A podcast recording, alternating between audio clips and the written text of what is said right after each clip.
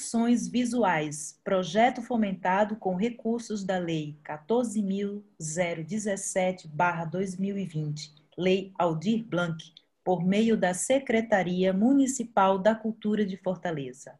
Conexões Visuais trata-se de uma proposta que visa conectar artistas e coletivos da periferia com artistas, pesquisadores, gestores e curadores com atuação em Fortaleza. A ideia é desenvolver o diálogo e criar um espaço de visibilidade para estes grupos, coletivos e artistas que vivem e atuam na periferia da cidade. O tema de hoje é Projeto Princesinhas da Favela e Coletivo Motim. Para iniciar esse podcast, eu vos apresento nossas convidadas, que é a Rosana Rodrigues e Flávia Almeida. Rosana Rodrigues é gerente do Observatório de Fortaleza, o IPLANFOR. Rosana é socióloga, mestre pela Universidade de Coimbra, onde defendeu dissertação na linha de pesquisa em relações de trabalho, desigualdades sociais e sindicalismo. Integrou como pesquisador o Observatório de Recursos Humanos em Saúde. Possui experiência em metodologias qualitativas, já tendo realizado relevantes trabalhos de pesquisa para as seguintes instituições: BNB, Centro de Defesa da Vida Herbert de Souza, CDVHS, IBGE, CEDET, ESP, DENOX, SECUT, SDE e Câmara Municipal de Fortaleza. Atualmente, exerce o cargo de gerente do Observatório de Fortaleza do Instituto de Planejamento de Fortaleza, o IPLANFOR da Prefeitura Municipal, onde identifica e promove diálogos inovadores entre a gestão pública e a sociedade civil. Flávia Almeida é fotógrafa, filmmaker e arte educadora. É artista periférica de Fortaleza, trabalha com produção cultural, fotográfica, audiovisual e arte e educação desde 2014. É atualmente integrante do coletivo Motim, coletivo de comunicação e audiovisual que atua no Grande Bom Jardim, e também integra o coletivo Princesinha de Favela, produtora de beleza e moda que tem como objetivo impulsionar empreendimentos e artistas periféricos e negros, ressignificando a imagem passada pela grande mídia. Flávia também é concludente do curso de Ciências Sociais, licenciatura na Universidade Estadual do Ceará. Bom, é, Para o início dessa conversa, eu queria chamar aqui a, a Flávia Almeida e fazer começar aqui para pedir para que ela nos explicasse, nos falasse um pouco como surgiu o coletivo Motim e como iniciou a, a sua própria trajetória na fotografia. Poderia falar um pouquinho sobre isso, Flávia, por favor? Posso, sim. É, minha traje... Vou começar com minha trajetória na fotografia, então, né, para fazer uma linearidade. É, eu comecei a estudar fotografia mais ou menos em 2012. Na época, os únicos cursos de fotografia gratuitos que tinham em Fortaleza, um dos únicos, pelo menos, que eu conhecia, era no Cuca Che Guevara, né? E que atualmente é o Cuca da Barra. E aí eu ia fazer curso de fotografia lá, né? Porque eu não tinha como pagar no, nas escolas pagas e tal. E aí foi assim que eu comecei a estudar fotografia. Comecei a trabalhar com fotografia mais ou menos em 2014. Fiz vários cursos antes de começar a trabalhar, né? É, trabalhei por um ano no call center, consegui juntar uma graninha. Em 2014 consegui comprar minha primeira câmera, uma T3i, para trabalhar com fotografia. Em 2015, eu tive contato com o coletivo Zóio, que também é um coletivo de fotografia de comunicação das periferias daqui, né? E que atua até hoje. Aí, na época, eu conheci os, o pessoal do coletivo Zóio, entrei para o coletivo, é, foi na mesma época das ocupações das escolas públicas aqui em Fortaleza, e nossas nossas ações mais importantes foram oficinas de comunicação e fotografia nessas escolas, nas ocupações, né? Ajudando na comunicação das ocupações. E aí, quando foi em 2016, eu entrei para o primeiro laboratório de comunicação que teve no Centro Cultural do Bom Jardim. E foi lá que eu conheci um pessoal que a gente trabalhou, começou a trabalhar em comunicação nesse laboratório quando finalizou o laboratório, né, no final de 2016, nós fundamos o coletivo Motim, que foi realmente com pessoas só do Grande Bom Jardim, né, com, em bairros do Grande Bom Jardim. E o objetivo da gente era continuar o trabalho que a gente começou nesse laboratório, que era basicamente é, fazer coberturas, poder estar tá fazendo essa comunicação para os artistas e organizações políticas lá do Bom Jardim. Então, a gente fez a página no Facebook, que era o que na época circulava mais rápido a comunicação entre as pessoas lá do bairro, o Facebook, né? A gente começou a cobrir atos políticos, é, né? A realizar oficinas, oficinas de fotografia, oficinas de reggae, que também estava em alta o movimento reggae nas periferias, né? E aí é isso, foi assim que começou o coletivo Motim. A gente está atuante até hoje, mas hoje a gente está mais num, numa pegada audiovisual. Nosso trabalho atualmente né, é um curta-metragem que a gente está fazendo lá sobre abordando um pouco essa questão das mudanças de empreendimento durante a pandemia. Nós, nós tivemos muita dificuldade para é, permanecer com o coletivo durante a pandemia e aí nós tivemos essa ideia dentro da nossa própria dificuldade de registrar as dificuldades que outros empreendedores dentro do bairro estavam tendo. E aí nesse sentido a gente está fazendo esse curta-metragem. É, são quantos os membros do, do Motim, do coletivo Motim?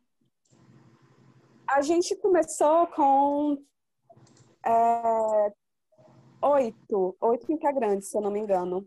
Mas hoje em dia são cinco.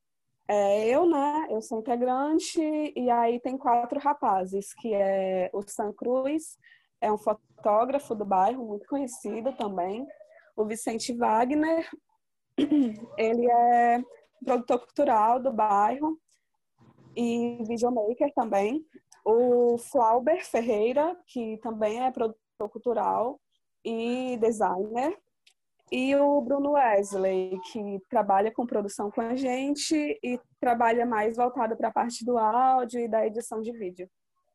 Você sente uma, uma ausência ou uma significativa é, é diferença é, na, na presença das mulheres nesse tipo de produção e nesse tipo de ação de cultura nas periferias? Porque uma das ah, coisas que eu, que, que eu tive dificuldade, Flávia, na hora de, de chamar os coletivos, artistas de periferia para essa série de podcasts foi encontrar nomes femininos. E agora você Sim. falando do coletivo, são cinco atualmente, apenas uma mulher e quatro homens. Né? Eu acho que como todo meio profissional, assim, mas eu acho que isso mais isso é muito forte no audiovisual, assim, né? Por exemplo, esses dias eu estava fazendo um trabalho de direção de fotografia para um filme e aí até comentaram, um pessoal lá do cinema comentou que não conhecia nenhuma mulher que fizesse esse trabalho de direção de fotografia, né? Sendo que eu conheço algumas mulheres que fazem. Eu acho que tem. Eu acho que o que não tem é a iniciativa dos homens de indicar mais as mulheres, sabe? Os homens meio que tentam. Eu, eu sinto que tem esse negócio do, dos homens, tipo, chamar outros, outros homens para trabalhar, mas não chamar as mulheres, sabe? Tipo, é a questão do, do machismo mesmo, acho que é muito presente. Por exemplo, né? Eu fui é, comprar uma câmera. Ontem mesmo eu estava comprando uma câmera para Princesinha de Favela, né? E aí eu estava comprando nosso equipamento é, usado. E aí eu negociei todo o preço, pesquisei por mais de um mês equipamentos. Enfim, fiz toda a transação com o cara que ia me vender o equipamento, né? Era um fotógrafo que estava vendendo esse equipamento usado. E aí, no dia do, para fazer a transação, eu chamei um amigo meu só porque eu não queria ir sozinha, né? Uhum. Porque, enfim, eu tinha receio de sozinha, até porque outra pessoa testando o equipamento também é melhor. Uhum. E aí, quando chegou lá, eu testei todo o equipamento, eu levei parte dos meus equipamentos para testar junto, né, com o dele. E simplesmente quando terminei de testar os equipamentos, ele virou para mim, não, ele virou para o meu amigo e perguntou se eu também trabalhava com fotografia. Sendo que assim, eu que fiquei em diálogo com esse cara o tempo todo, eu que fiz a transação, eu cheguei lá e testei. Eu estava comprando e ele perguntou para o meu amigo se eu trabalhava com fotografia também. É por isso que eu acho assim, né? Eu gosto muito do trabalho que a gente faz no Coletivo Motim, mas é por isso também que eu acho tão importante é, o trabalho com Princesinha de Favela, sabe? Porque nós somos um coletivo realmente voltado para essa presença massiva feminina. Sim. Né? De, de mulheres que estão nas periferias e que fazem seus trabalhos, seja é, na parte da fotografia, ou na modelagem, ou costureiras, né? Sim, era exatamente, era exatamente é, sobre o projeto Princesinhas de Favela que eu queria que você falasse agora, desse uma, um detalhamento do, desse projeto. Pronto, então, é, o projeto Princesinhas de Favela é um projeto que foi idealizado por uma das nossas produtoras, né, a Ellen de Sá. A Ellen de Sá é maquiadora e produtora cultural. E aí, nessa... Tem, é, ela percebeu, né, no, dentro do ramo da beleza, que é um ramo que ela ocupa, ela percebeu que havia uma certa resistência de, de mulheres que vêm de favela conseguir acessar esse mercado, né? Conseguir acessar esse mercado e realmente disputar o mercado nesse sentido. E aí ela teve um, passou por uma passou por uma situação de preconceito mesmo, né, dentro de uma entrevista. E por causa dessa situação, ela pensou em fazer o projeto, que seria um projeto de beleza voltado para mulheres periféricas, empreendedoras periféricas, que tivesse é, essa esse sentido de trabalhar com essa estética mais periférica e impulsionar é, meninas e modelos das periferias, tanto para trabalhar a autoestima da gente e é, nos colocar nesse mercado, né? mostrar que essa estética também é possível de se fazer moda com essa estética. Sim. Então, é mais ou menos nesse sentido que se iniciou o projeto Princesinha de Favela. Rosana Rodrigues, gostaria de saber como surgiu a ideia de criar um programa Compartilhe Seu Sonho, a potência dos coletivos juvenis na cidade de Fortaleza, no Observatório. Bom, é, esse, esse programa, na verdade, ele faz parte de uma programação iniciada em março de 2018, chamada Tardes no Observatório, que é um evento que acontecia presencialmente até o advento da pandemia, né? Aconteceu até é, meados de março do ano de 2020. Começou em 2018, a gente praticamente teve esse programa ininterruptamente todas as semanas, às quintas-feiras, durante quase dois anos. E eram quatro, digamos assim, quatro modalidades de encontros presenciais, sempre unindo sociedade civil organizada, público interessado geral e gestores públicos, municipais, e às vezes convidamos também gestores do governo do Estado. A ideia do TAS no Observatório sempre foi aproximar as pessoas das políticas públicas feitas pelo, pelo, pelo município. É, eram quatro, digamos, quatro programas, e aí entram os coletivos dentro desse programa Compartilhe Seu Sonho, é, voltado muito para o protagonismo juvenil. Os outros três eram Memória de Fortaleza, voltado para conversa com historiadores, enfim, personalidades de Fortaleza, muito com a questão da memória. O outro era a Ciência a Cidade, apresentação de dissertações, é, teses, monografias sobre a cidade, com foco na cidade de Fortaleza, em suas diversas áreas, e o outro era construindo o Plano Fortaleza 2040, que é o plano é, iniciado na gestão Roberto Cláudio, nessa que encerrou agora, iniciado em 2016, um plano é, de planejamento a longo prazo da cidade de Fortaleza, construído a muitas mãos, e esperamos que o plano seja um, um, plano que todos os prefeitos de 2016 até 2040 venham a cumprir suas ações. Então, o Compartilhe Seu Sonho, ele entra dentro desse programa presencial até então, Paz no Observatório.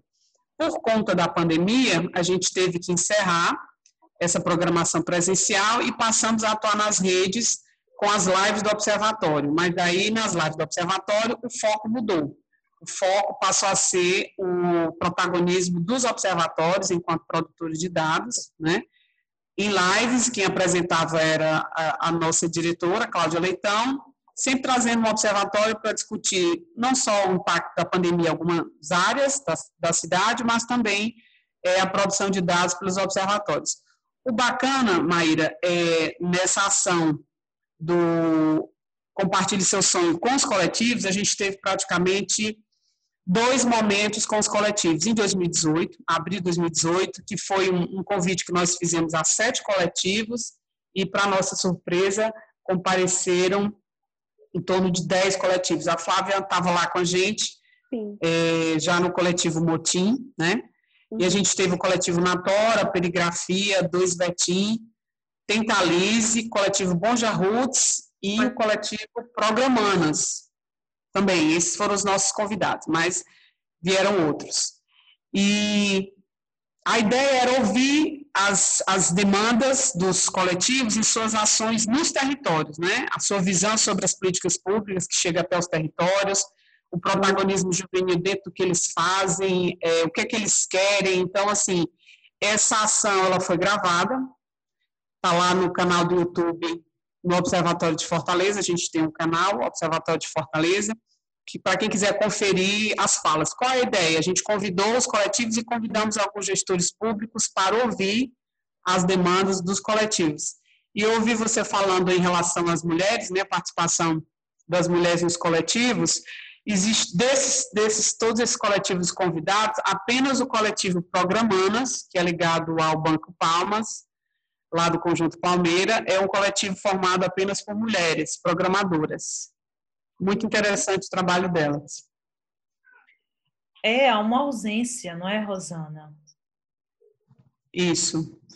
Há uma ausência como em todas as áreas, né? Está mudando, muito devagar, mas está mudando, mas o protagonismo masculino, ele predomina, a Flávia falou uma coisa interessante. Normalmente os, os meninos tendem a convidar meninos, né, para seus eventos, para suas seus corres, para suas, enfim, o protagonismo é, continua sendo deles, mas eu acho que a gente tem é, cada vez mais, sobretudo a meninada mais jovem, mais aguerrida, é, as meninas entendendo que se elas não derem protagonismo às meninas, fica complicado de avançar, né? Então, cada vez mais eh, a gente vê é, no Brasil todo surgir esse tipo de protagonismo, quer dizer, focado para dar visibilidade ao trabalho das mulheres nas artes, em várias áreas, né, na ciência, enfim. Você tem várias iniciativas, no audiovisual também. Me surpreendeu é, essa, é, essa constatação, não porque eu seja ingênua e acho que que as coisas não andam assim, que é tudo bonitinho, não é isso. É que justamente por, ser um, por serem ações de vanguarda, de um pensamento que está à frente, ou seja, criar um coletivo na periferia com jovens e tal, eu achava que seria lugar comum, inclusive, encontrar muitas meninas nesses coletivos. E foi uhum. aí que eu me surpreendi, que mesmo em uma ação é, é, completamente fora dos padrões, que, que visa uma, uma outra forma de sociedade, ainda assim, mesmo aí, é impressionante a ausência do, da personagem feminina, da mulher como protagonista. Uhum. Exato. Acho que a gente talvez se aproximasse de, de descobrir, colocando uma lupa, é, se o poder público tiver a iniciativa de fazer um mapeamento né, dos coletivos, onde estão, quais bairros, com que trabalham, que precisam para os seus trabalhos serem potencializados, é, qual a porcentagem de mulheres dentro desse protagonismo. Foi uma das coisas que a gente discutiu é, durante os encontros que a gente teve com os coletivos, e teve dois, como eu falei, em abril de 2018, tivemos um em 2019, e a ideia, o desdobramento dessa ação, era justamente começar a pôr em prática algumas das demandas dos coletivos. A gente chegou a conversar no IPLANFOR, né, o Observatório de Fortaleza é ligado ao Instituto de Planejamento de Fortaleza. Tivemos uma reunião com é, representantes da Secretaria de Segurança Pública para discutir o que foi é, levado à discussão no segundo encontro com os coletivos, num tema chamado de quem é a rua, onde a gente ouviu alguns coletivos, e sobretudo os que fazem festas de reggae na periferia, e a gente sabe, não somos ingênuos, o quanto eles são alvo de violência policial. Né? Sim, sim. E o encontro que a gente teve no Planfol foi justamente para é, planejar, é, digamos, o feedback da Secretaria de Segurança Pública diante das demandas do segundo encontro dos coletivos. Também está lá o vídeo gravado do, no canal do YouTube no, no nosso canal no YouTube, do Observatório de Fortaleza, onde quem tiver interesse vai poder ouvir as demandas, ouvir os gestores que foram convidados. A gente esteve lá presente um capitão da polícia que se comprometeu a tomar algumas ações no sentido de coibir a violência de quem está na ponta, quer dizer, uma coisa é o capitão, outra coisa é o soldado que está na rua, né? E outra coisa é a visão que o soldado tem do jovem de periferia, que a gente sabe, não sejamos ingênuos, são alvo de constante violência, as estatísticas estão aí para dizer. Sim. Sobretudo no Brasil.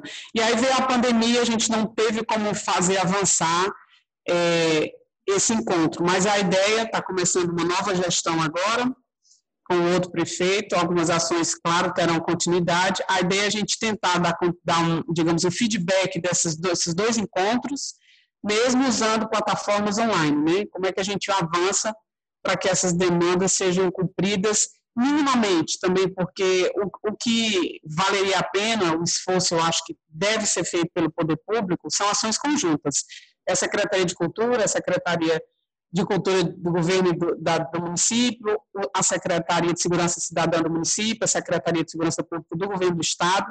Inclusive, já foi, é, já foi levado por um pesquisador da Secretaria de Segurança Pública, o trabalho dos coletivos, acho que um coletivo lá do Serve Luz foi apresentado aos policiais, no sentido de, que, de sensibilizar, para que eles conheçam é, o que os jovens fazem na periferia, as ações de festa de rua, enfim. E uma outra ação também importantíssima, que, que eu acho que, que, é, que o poder público tem que levar à frente, é fazer com que os jovens compreendam quais são é, digamos, os órgãos da prefeitura que tratam das ações a que eles possam recorrer mais diretamente. Quer dizer, a gente ouviu muitas queixas, por exemplo, de eles tentarem uma liberação para fazer a, a, festa de reggae e não conseguir, jovens que tiveram seus, seus aparelhos de som apreendidos pela polícia, que apanharam, enfim, colocá-los mais em contato com o PACOM, com esse gestor, de sensibilizar o gestor, dar uma urgência de dar um feedback porque também não sejamos ingênuos, os próprios gestores também precisam ser sensibilizados do protagonismo juvenil. Isso vale para todas as instâncias, não pode ser concentrado só apenas na rede Cuca. Né? É, um, é um esforço que eu acho que deve ser feito. Rosana, você falando aí, tem dois pontos que eu acho importantíssimo a gente comentar. É, um era sobre o mapeamento. De fato, se não há um mapeamento para que se haja conhecimento do que existe, fica difícil até criações. A exemplo, por exemplo, desse mesmo projeto que eu pensei sobre os podcasts, é uma coisa você ter um, um projeto, uma ideia, outra coisa é depois você tentar criar um mapeamento e buscar esses nomes. Não me foi fácil é, chegar a pessoas. Eu tive que ir atrás de pessoas como você, é, de, de pessoas da produção que eu conheço há muitos anos, que já trabalharam na ponta, porque caso contrário isso não existe, está tudo muito uhum. realmente disperso. E isso dificulta, sim, o acesso desses coletivos, artistas e grupos a terem algum protagonismo na cena cultural, uhum. já que a gente está falando aqui é, de ações ligadas à cultura.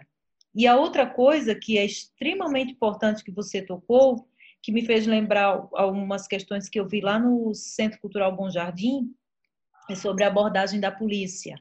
Por exemplo, o Centro Cultural Bom Jardim, que é uma instituição pública do governo do estado, estava fazendo uma ação de, de muralismo, de, graf, de grafite artístico na rua e a polícia não sabia ou não se interessa ou não há uma conversa entre a instituição e a polícia foi lá é, apreendeu o material e prendeu os, os artistas Uhum. Então, isso é, uma, isso é, uma, é, uma, é, é absurdo e, de fato... É apenas um exemplo de vários absurdos, Maíris, e se repete, sobretudo, é, do que a gente ouviu, depois, se vocês tiverem interesse de ver, esse, especificamente esse, esse vídeo esse, desse encontro de quem é a rua, né?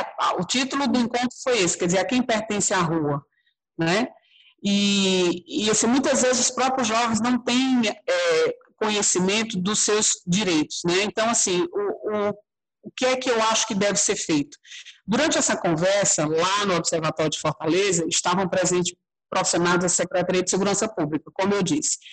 Aquilo ali proporcionou um contato mais próximo entre os coletivos e eles. Então, houve uma troca de contatos, troca de e-mails, troca de telefones, e aí um deles depois me deu um feedback dizendo, olha, já falei com o capitão tal e já falei com fulano de tal da regional tal e não tive mais problemas em fazer minha festa de reggae. Mas, então, ele estava lá naquela conversa, naquele dia no observatório. E quem não estava? Como fazer disso uma política pública para aproximar quem faz a política pública e quem recebe a política pública, né? Porque, digamos, naquele momento específico, estava um capitão da polícia que foi sensibilizado diante da fala dos coletivos, mas aí o soldado que está na ponta?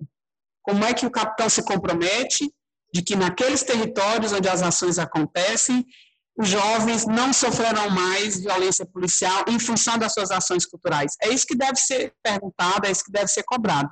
Sim, sim. Né? E é pertinente esse, esse tema, Rosana, e extremamente sensível, porque é, é, é reação de ponta, não adianta de nada, por exemplo, os centros culturais, os CUCAS, o CCBJ, ou ações, é, até como, como as que eu faço muitas vezes, que não está diretamente atrelado a estes equipamentos, não é? Mas que acontece na periferia. Não adianta de nada a gente organizar tudo, fazer, e ser abordado dessa maneira, apanhar, então, desestimula e ainda cria uma revolta desnecessária e destrói, Exatamente. E desfaz, né? Desmancha todo um trabalho que é... é...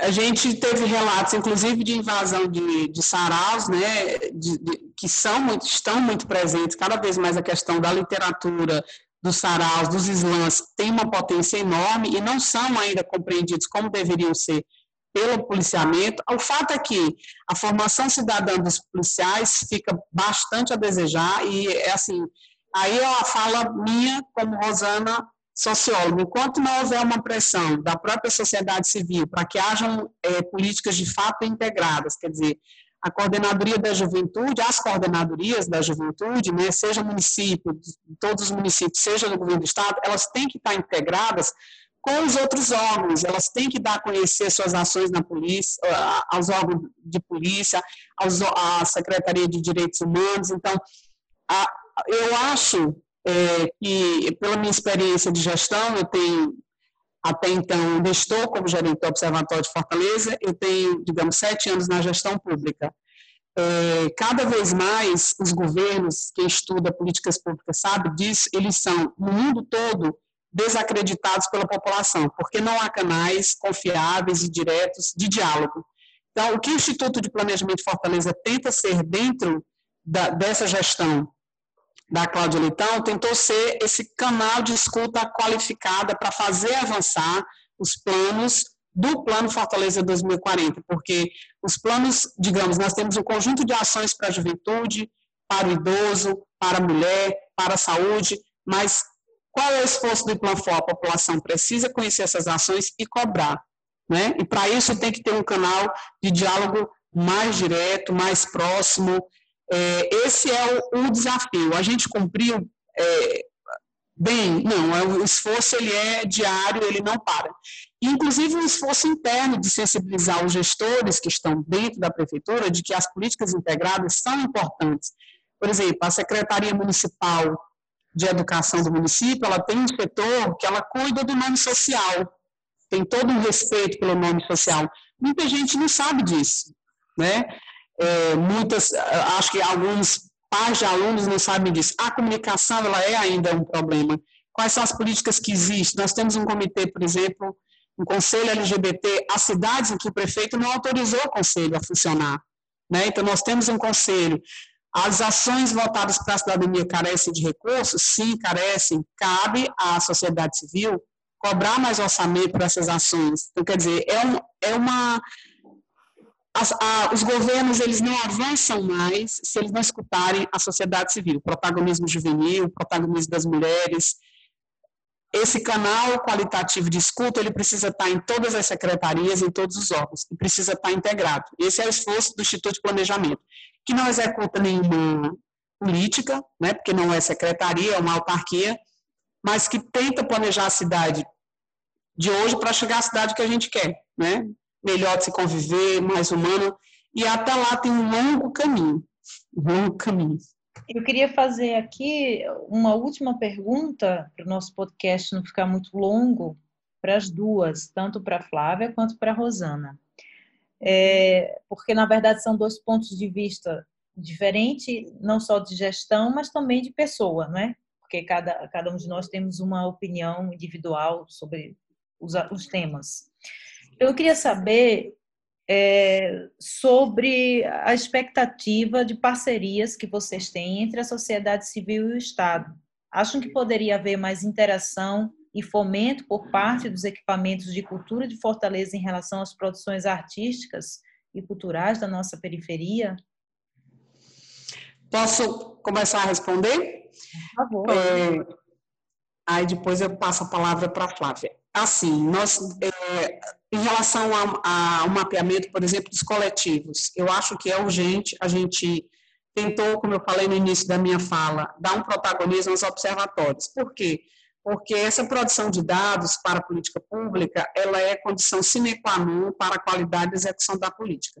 Todas essas áreas, saúde, educação, cultura, se ela não tiver baseada em dados confiáveis, ela vai se perder, vai depender, digamos assim, é, da, vai depender das ações muito mais voltadas ao sabor do momento do que planejada. Né? Então, por exemplo, a, Secretaria de Cultura do Governo do Estado está construindo um Observatório da Cultura, que deverá é, é, abarcar todo o Ceará. Né? Ele é, está sendo gestado, gerido dentro da Coordenadoria de Economia da Cultura. Esse Observatório da Cultura, por exemplo, uma das ações que ele poderia fazer seria mapear os coletivos na cidade de Fortaleza. Certo? Porque, assim, quando a gente fala de dados, a gente sabe, pela conjuntura nacional, o IBGE, que é o nosso grande instituto de pesquisa, ele próprio está socateado. E há dados que são dados de território e que o município não abarca. Então, por exemplo, a gente conseguiu estimular a criação de três observatórios: um do turismo, um observatório da mulher e outro observatório é, de cidades inteligentes. Todos eles dentro da gestão, mas a gente também tentou a construção de um observatório da sociedade civil, inspirado no Observatório de Favelas do Rio de Janeiro, que foi o Observatório do Poço da Draga, por conta também de questões ligadas à pandemia e à ação do tráfico. Naquele território, a gente não deu continuidade às ações, mas já fomos procurados para colaborar na criação desse observatório lá do Poço da Draga. Por quê? Porque ele já tem muitos dados que eles produzem lá na comunidade Poço da Draga, ali no centro, né? Centro, Praia de Iracema. E quando uma comunidade ela tem dados sobre si mesma, ela tem como reivindicar o que ela precisa para aquele território. Então, assim, acho que poderia haver um esforço conjunto, Secretaria de Cultura de Fortaleza, Secretaria de Cultura do Governo do Estado, nesse esforço de fazer esse mapeamento, né? Porque aí você qualifica melhor a política pública para os coletivos. Caso contrário, como é que seria, digamos, fazer um edital para coletivos ou voltado para coletivos, ou então planejar colaborar na ação dos coletivos nos territórios se você não tem dados, com o que trabalham, é, quem são eles, é, o que estudam. Quais são suas dificuldades. Isso tudo precisa de dados e gente interessada em fazer esse dado. Então, assim, é uma sugestão, a gente pode tentar iniciar esse, esse diálogo com a Secretaria de Cultura do Governo do Estado, porque é uma parceira nossa do Iplanfórum, várias ações, inclusive lá do próprio Observatório de Fortaleza, e aí eu convido a Flávia, já aproveito o convite, se ela quiser fazer parte desse diálogo, para a gente já dar o pontapé inicial. Convidamos as duas secretarias, porque no final das contas, Maíra, acaba sendo assim, a gente identifica o problema e tem que agir sobre ele. Sim, sim. Isso vale para todos os gestores de todas as áreas. E tem que ser sempre do lado da sociedade civil, senão as coisas não avançam. Pelo menos é essa a minha visão enquanto gestora pública. Sim. Flávia? Uhum. Certo. É, eu acho assim que essa sempre é uma questão complicada, né? Você falou aí que é preciso ter pessoas que tenham a iniciativa, que tenham interesse em começar a fazer esse mapeamento, mas eu acho também que, para além da iniciativa, que tenha o interesse de continuar, né? Porque dentro dessa minha trajetória de dentro de coletivos periféricos, muito já já vi é, os coletivos sendo chamados para iniciar um bate-papo, para iniciar um fórum, para iniciar um mapeamento, mas todas as vezes que eu vi essas iniciativas acontecendo, elas só começaram, né? E acabou que foi aquele negócio de fazer o mapeamento e muitas vezes não dá em muita coisa e a gente fica se perguntando para que que nós estamos entregando os nossos dados, né? O que é que está sendo construído com esses dados e por que esses dados não estão retornando para o nosso trabalho. Porque, assim, é, foi falado também aqui sobre os direitos, né, da, que muitas vezes os artistas não conhecem seus direitos. E eu acho que eu, que eu poderia dizer que até mesmo quando os artistas conhecem os seus direitos, é, não é como se esse direito fosse respeitado por, por parte do Estado, né? Não é como se tivesse um interesse dos direitos do, dos sujeitos periféricos serem respeitados, porque assim, mesmo que já havia eventos acontecendo, mesmo com, com papel, com autorização e tudo mais, e mesmo assim ser parado pela polícia, né? Ser, ser abordado, ser tomado equipamentos e tudo mais. E aí fica fica o a, fica sempre o que fica para a gente é sempre essa desconfiança, né? De como vamos dialogar com o Estado a respeito do nosso trabalho, entregar o nosso trabalho, entregar os nossos dados, se as devolutivas não, não estão acontecendo e se o que a gente recebe do, do Estado é só mais tapa e nenhum apoio né? Então acaba que, que fica um, um contato de que não é de, de volta, né? Assim. Uhum. E aí o que eu vejo muito nos coletivos é sempre essa desconfiança, e uma desconfiança que eu acho legítima para com esses contatos. Flávia, é, sem querer esticar muito, já que você é, entrou com essa fala, eu gostaria de saber se, e não sei se também você poderia me dar essa resposta, se esses coletivos, artistas, é, enfim, da periferia, eles conseguem ter acesso e, e escrever e mandar projetos para os editais. Olha, com certeza essa é a maior dificuldade, né? Até porque a maioria dos muitos, muitos, muitos editais mesmo pedem que o proponente tenha MEI, por exemplo. E não é, realmente não é sempre que uma pessoa que faz uma produção cotidiana periférica vai ter condição de, de arcar com, com o que o MEI exige, né? É, eu sou uma, uma produtora cultural atualmente que tem o MEI, que consigo manter o meu MEI, mas eu tenho consciência que não é todo mundo que consegue. Então, muitas vezes, é, a pessoa tem a sua ideia de fazer seu projeto, sabe como escrever, mas passa por esses entraves de burocracia. É, Para solucionar isso, a gente tenta trabalhar em conjunto, né? A gente conhece outras pessoas que fazem os mesmos trabalhos que o nosso. Para nós, eu acho que é um pouco mais simplificado, porque a gente já está dentro das periferias, então a gente acompanha o dia a dia do, do nosso trabalho, de organizações que têm trabalhos parecidos com o nosso, né? Então, para a gente. É, hum. Não, eu, eu, eu, já tinha ouvido é, é, sobre isso e eu acredito que isso seja mais uma coisa do Estado, não? Porque, por exemplo, na Prefeitura, na Secretaria de Cultura, até eu mesma tenho MEI, mas prefiro sempre mandar meus projetos como pessoa física. Pois é, é uma das dificuldades, mas não é, não é sempre que pede também, né? Sim. Muitas vezes eu acho que, que, que tem também outras pequenas dificuldades, como a escrita de projetos culturais. também existe a questão dos da, das panelinhas artísticas que se formam na cidade e que a gente vê muitos editais sempre com os mesmos grupos passando.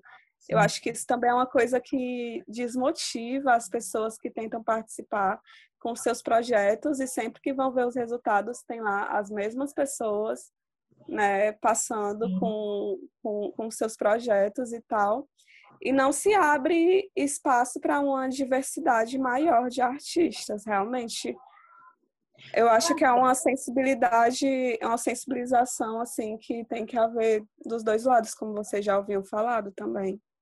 Flávia, você, você já conseguiu, junto com, com o Motim, o coletivo Motim, ou mesmo com o projeto Princesinhas da Favela, aprovar algum projeto? Sim, sim.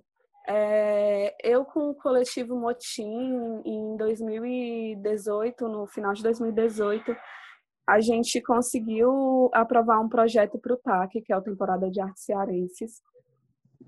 E foi uma coisa que a gente ficou contente né, em conseguir, porque foi uma exposição coletiva de diversos fotógrafos da cidade, em que a gente chamou também poetas para comporem as fotos, né? Então havia para cada foto havia uma crônica ou poesia é, ou conto que acompanhasse a foto. E aí, realmente, como a gente estava conseguindo acessar esse espaço, foi aquele pensamento de tentar levar o máximo de pessoas possível que a gente conseguia para que a gente conseguisse para dentro desse espaço também. Atualmente, o coletivo Princesinha de Favela acabou de passar com um projeto. No caso, é a primeira vez que a gente consegue passar com um projeto. A gente sempre trabalhou sem recurso nenhum e é a primeira vez que a gente está recebendo algum recurso, né? Tanto que no início eu comuniquei que a gente estava fazendo a é, aquisição da nossa câmera e então já vai fazer três anos de coletivo e é a primeira vez que a gente está conseguindo acessar esse recurso para a Lei Aldir Blanc, que foi uma lei que foi realmente mais diversificada, assim, né? Porque tiveram muitos muitos projetos aprovados e muitas pessoas conseguiram passar com seus projetos, muitos artistas de periferia, inclusive. Sim. Olha, eu queria agradecer as minhas duas convidadas e, e dizer que fico muito feliz que tenham aceitado o convite. Bom, eu só queria agradecer, acho potente essas falas, sobretudo quando unem mulheres. É é, dizer que a Flávia tem razão em muito do que ela disse na última fala dela em relação às frustrações que os grupos, não só os coletivos têm, mas a sociedade civil em geral. E eu, como socióloga, acho que as coisas só avançam se houver pressão do lado de cá, né? Porque, uhum. para além de gestão, também sociedade civil. Agradecer de mais oportunidade, Maíra, e agradecer a Flávia por esse diálogo. E estamos aqui, estamos na cidade, estamos juntas, Obrigada. Obrigada, também queria só agradecer mesmo ao convite, a participação. Estou muito feliz de estar participando e dizer que estamos aqui também, continuamos produzindo, existimos produzindo e qualquer coisa é só chamar. Fala da página que vocês têm, Flávia, para o pessoal procurar no Instagram. Certo. É, então segue a gente lá no Instagram. O Instagram é Projeto Princesinha de Favela. Lá a gente posta todas as nossas produções e esse ano vai ter muita coisa também. A gente está produzindo bastante já nesse início de ano. Então acompanha lá. Tá ótimo. Um beijo para todas duas. beijo. Tchau, tchau. Conexões Visuais, um projeto aprovado pela Lei Aldir Blanc através da Secretaria de Cultura de Fortaleza.